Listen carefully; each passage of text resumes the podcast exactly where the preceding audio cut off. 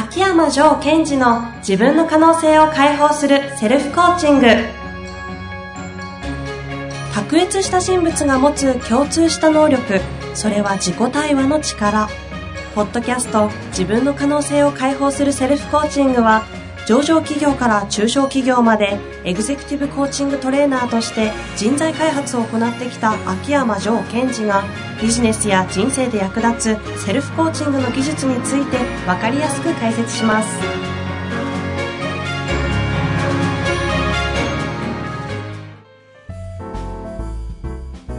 こんにちは遠藤和樹です。秋山城賢治の自分の可能性を解放するセルフコーチングジョーさん本日もよろしくお願いいたしますはい。よろしくお願いします。ジョーさん今日も質問が来ておりますはい。ありがたいですね。今回ですね結構長いので、はいあの早速ご紹介していきたいと思うんですがはい。お願いします。いいですか？はい。それではご紹介したいと思います、えーこの方 IT36 歳の経営者となっておりますうんうん。大テーマはですねマインドセットを行うタイミングを知りたいですと、ういうことですでは、えー背景の方を読みたいと思います。大抵の人は痛み、かっこ、壁にぶち当たりどうしてもその壁を越えたいを伴った時にマインドセットをしようと考えられます。痛みを伴う、かっこ壁にぶち当たる前にマインドセットをすることは可能なのでしょうか？やはり次のステップに行こう。コアビジョンやアウトカムを変えようと思った時がマインドセットのタイミングなのでしょうか？というのが質問です。はい。で、えーちょっと補足もありまして、ちょっと話変わるようですが、Kindle 本、稼ぐ社長のマインドセットを早速拝見させていただきました。おかげさまで、より理解を深めることができました。すでに150社程度のクライアント社長へのポッドキャストや Kindle 本を紹介させていただき、マインドセットに関してシェアさせていただいています。嬉しいですね。嬉しいですこね。の方すごいですね。うーん。すごい勉強家の方ですね。150社程度の社長さんへ紹介をと。うなんか。こうエネルギーを感じますが、えー今度先生のセッションを受けてきますわ、という社長もちらほら出てきています。あら、嬉しいです嬉しいですね。ね。今後、ポッドキャスト有料版などにて、ワークシートを元に今後展開していただければ、もっと理解が深まり、自分を生かす社長がもっともっと増えていくのではないかと思います。遠藤さんのナレーションもこびないスタンスが大好きで、青木先生のポッドキャストもいつも楽しみに拝聴させていただいています。今後とも応援しています。よろしくお願いします。ということでございます。はい。有料版ポッドキャストの話も出てますが、ちょっとこのあたりは、あの、おいおいゆっくりと検討するような。そうですね。はい。あとやっぱ、あの、非常に嬉しいなと思うのと、ええあとは、あの、この方素晴らしいなと思うのは、はいえと、自分を生かす社長たちがもっと増えていくのではないかと思っていますって書いてくれたじゃないですか。はい。これってこう、私のこう、やりたいことなんですね、大きなことい。や、はあはということは、やっぱり、えっと、まあ、相手がどういうことを望んでるかってことをちゃんとキャッチして、うんそれに沿って文章をこう書いてくれてるっていうのはすごいわかるんですね。うん。うん。ですから、こう、人との会話の中で、相手のアウトカム、相手が何を望んでるかってことをキャッチして、そこにフィットさせながら、こう、お話をしていくっていうのは非常にこう、お互いが有効な関係作るには非常にいいと思います。うん。アウトカムベースドコミュニケーションですね。はい。アウトカムベースとコミュニケーション。かっこいいですね。かっこいいですね。はい。でもこの方そんな感じのことをされてるようで。そうですね。いや、ちょっと一度お会いしてみたいですね。そうですね。ぜひ何かあのタイミング良ければ、東京にいらっしゃった時とかに、あ、声かけていただければ。ね、せっかくですので、はい。お話ししてみたいなと思いますが、まあ今日は質問ということで、そうですね。はい。で、えっ、と、この方の質問は、えー、もう一度こう、まとめますと、はいえー、マインドセットを行うタイミングはいつでしょうかと。うん。で多くの人は痛みを伴った時にマインドセットをしようと考えていきますよね、と。じゃあ、それでない方法があるのでしょうかまたは可能なのでしょうかということですね。そうですね。まずですね、えー可能かどうかということを聞かれた場合は可能ですと。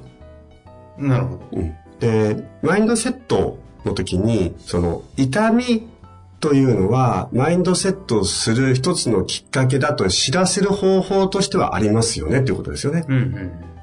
で、また、えっと、逆に、えー痛みを伴うと、いや、これはマインドセットをする時でしょうっていうふうにこう、言われすぎてしまってる嫌いもある気がします。うん。で、ここで大切なことは、まず、その、痛みというのは、何かこう自分に教えてくれてるよってことは知っといてもらいたい。はい。で、ただですね、この痛みを伴ってからマインドセットをするってことを繰り返していくと、あの、自分の痛み痛みの方に持ってっちゃうこともあるんですね。ああ、マインドセットをするタイミングを作るために、あえて痛みを作るみたいな。はい。で、それは実は有効なやり方なんですが、うんうん。やっぱり体が拒否反応を起こしていっちゃうんですよ。ああ、なんかステージが上がれば上がるほど痛みがとでかくなりそうですしね。そうですね。そのステージ上がって、じゃあまた次のマインドセットをしようときにもっと強い痛みじゃないといけないんだみたいな。うんうん。実際そういうケースっていろいろ見てきた中でやっぱりあるものですか？ありますやっぱねり。その痛みっていうのはでかくなっていくんですか？あの、でかくならないと、えっと、次のステージにはいけないと思ってしまってる。そういうケースもやっぱりあるわけです。非常に多いです。まあ、だから一歩間違うと、このご質問の、まあ、型はわかんないですけど、うん。そのマインドセットのタイミングとして、痛みを一つのマインドセットをするこう戦略として入れ込んでしまうっていうことはあるんで、ちょっと一つの落とし穴ってことですよね。そうですね。で、その戦略はある。ただしその戦略だけではないということですう。ーん、なんか前回近いようなお話そうですね。で、ちょっと前にお伝えした、あの、はいオーノーゾーンとかペインゾーンとかって覚えてます、はい、覚えてでます。ペインゾーンってのは痛みなんですが、うんそこに入っていくっていうことを繰り返してしまうってことが起きてしまうんですよね。ああ、なるほど。で、えーじゃあ、その他にどんなタイミングがあるかというときにですいね、や、本当その通りですよね。それをお聞きしたいですよね。えっと、シンプルなやり方としては、はい。えーまず一つは、えー自分のゴール設定のレベルを上げるんですよ。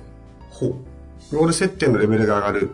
上げると、必然と、その次のゴール設定に対して、まあ、アウトカムって言い方の方がいいんですが、はい次の上のアウトカムに対してマインドセットっていうのをする必要が出てきてしまうんですね。うん、うん、うん、うん。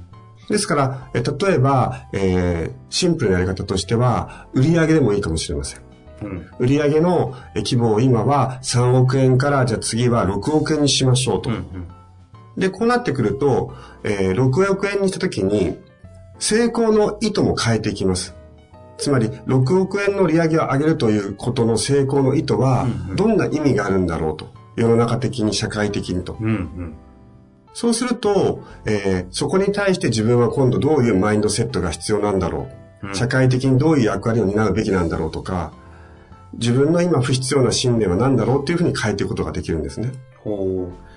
そのやり方としては、では、その、なんですか、ストレッチな目標をあえて立てて、そこの状態にふさわしいマインドセットは何かというのを、まあ、逆算じゃないですけども、考えて、マインドセットをするって感じ。そうですね。で、その時に、えっ、と、ストレッチかけた目標がありますよね。売上6億円。はい。で、その時に6億円ではダメで、6億円の企業にするということは、どんな意味があるんだろうというふうな、ゴールからアウトカムを見ていくと、マインドセットがしやすくなります。うーん。そのストレッチの目標のアウトカムは何かを見ていくってことですね。その通りです。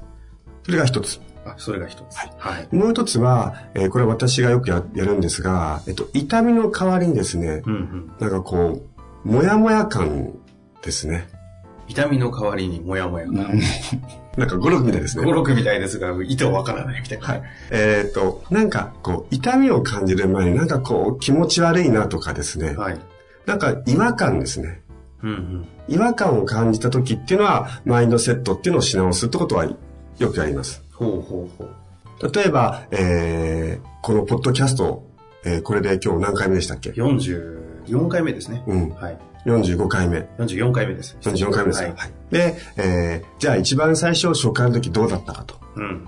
で、えー、じゃあ、ポッドキャストやりますって言って、こう、最初の方をやるんですね。はい。ただ、あの時の自分の感覚というのは、まあ、やってるんだけど、うーん、周りの方に良かったですと言われながらも、自分の中でこう、なんか、気持ち悪さを感じるんですよ。あもやもやですか。はい。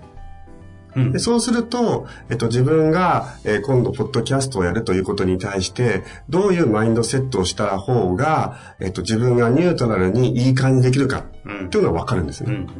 ですから、痛みではなくて、えー何かこう、違和感ですとか、もやもやした感じとか、こそばゆいとか、ちょっと気持ち悪い。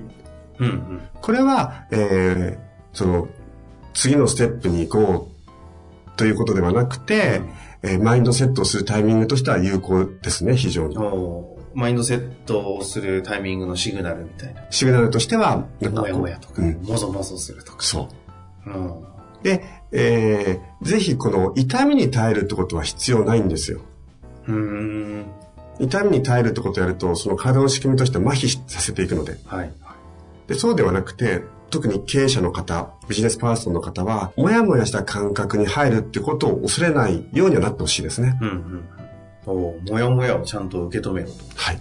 で、えー受け止めて、ということは、じゃあ自分が新しいマインドセットをしていくタイミングだなっていうふうに捉えていくと、やっぱりマインドセットをすることが早くなっていきますので、うん、どんどんどんどん加速していきたい方には非常に有効です。なるほどですね。そうすると、もうこの方の一言で言うならマインドセットのタイミングはいつなんでしょうかみたいなうん。質問だと思うんですけど、ないじゃないんですかその、いつでもいいって言えばいつでもいいわけですよね。そうですね。その時には、例えばそのストレッチな目標に対してのアウトカムを取って、別にもやもやしてなくてもできますし、うん逆にじゃあタイミングとしていいのは、もやもやが来たらそれはいいタイミングだよっていうこともあるけど、もういつでもいいよという。そうですね。いつまでもいいんですよ。で、その時に重要なことは、マインドセットをすることのアウトカムをどこに設定してるかなんですね。ああ、なるほど。まあ、シンプルに言うと、どうしてマインドセットを何度もしていきたいんですかと。うんうんうん。で、それは例えばさっき言ったように、えっと、次のゴールがあって、そのゴールのアウトカムに対して、えーふさわしいマインドセットを入れたいってことは次のステージに行きたいわけですよね。うんうん。で、例えば、モヤモヤがあるとか、いるなんかワジワジした感覚があると。はい。そうすると、それをきっかけに自分を見つめ直して、より成長していきたい。だからマインドセットをするんだと。うんですから、マインドセットをするっていうのは当然ゴールにはならない。うん。うんうん。手段ですよね。確かに確かですから、マインドセットをするアウトカムっていうのをこう明確にしてもらえれば、いつでもマインドセットはしていいし、できるはずです。に。なるほど。じゃあこの方がまず問うべき自分へのセルフコーチングがあるとするんであれば、マインドセットをしたいそのアウトカムは何ですかと。うん。そうですね。で、その中でこの文章とか彼のこの言葉遣いを聞くとですね、私の想像ですが、はいえっ、と、非常にこう自己成長を早くしていきたいんでしょうね。ん。で、それはそれで非常に素晴らしいと思うんですよ。あの、この方、たまたまホームページちょっと調べてみてですね、ちょっとあの、サイトを見させてもらったんですけど、はい。その雰囲気が漂ってましたう。ーん。こう成長、発展を感じさせるはい。匂いがプンプンしてましたので、そうですよねななって気がしますね。だとすると、え僕は、えーどんどんどんどん自分の成長とか発展をしていきたいと。そのために、えーいろんなタイミングでマインドセットをしたいっていう風なことであれば、マインドセットのアウトカムってのは取れるわけですよ。うんうん。で、あとは、えーこの方は自分がどんどんどんどん成長することによって、周囲の方の成長をサポートしたいおっていうのは、あの、雰囲気は読み取れますね。はあ、そこまで読みますか？うん。だとすると、うんあのー、自分自身がいろんなタイミングでマインドセットをしていくことによって、どんどん成長しちゃっていいんですよと。ん。でそのためには、もやもや感とか、そういうものを扱えばいいし、あとは、これはあのー、前、私が、えー、Kindle 版の書籍でもインタビューさせていただいた、はいはい石原先生、あ、明先生はいはい。の方のやり方は、あえて自分が、こう、もやもやするところに飛び出るとか、うん。したことないことをやってみて、自分に新しい刺激を入れるってことをされてるって話を聞きましたね。なるほど。たまたま、本当にたまたま私、昨日、その石原さんとはい食事行かせてもらって、そうなんですね。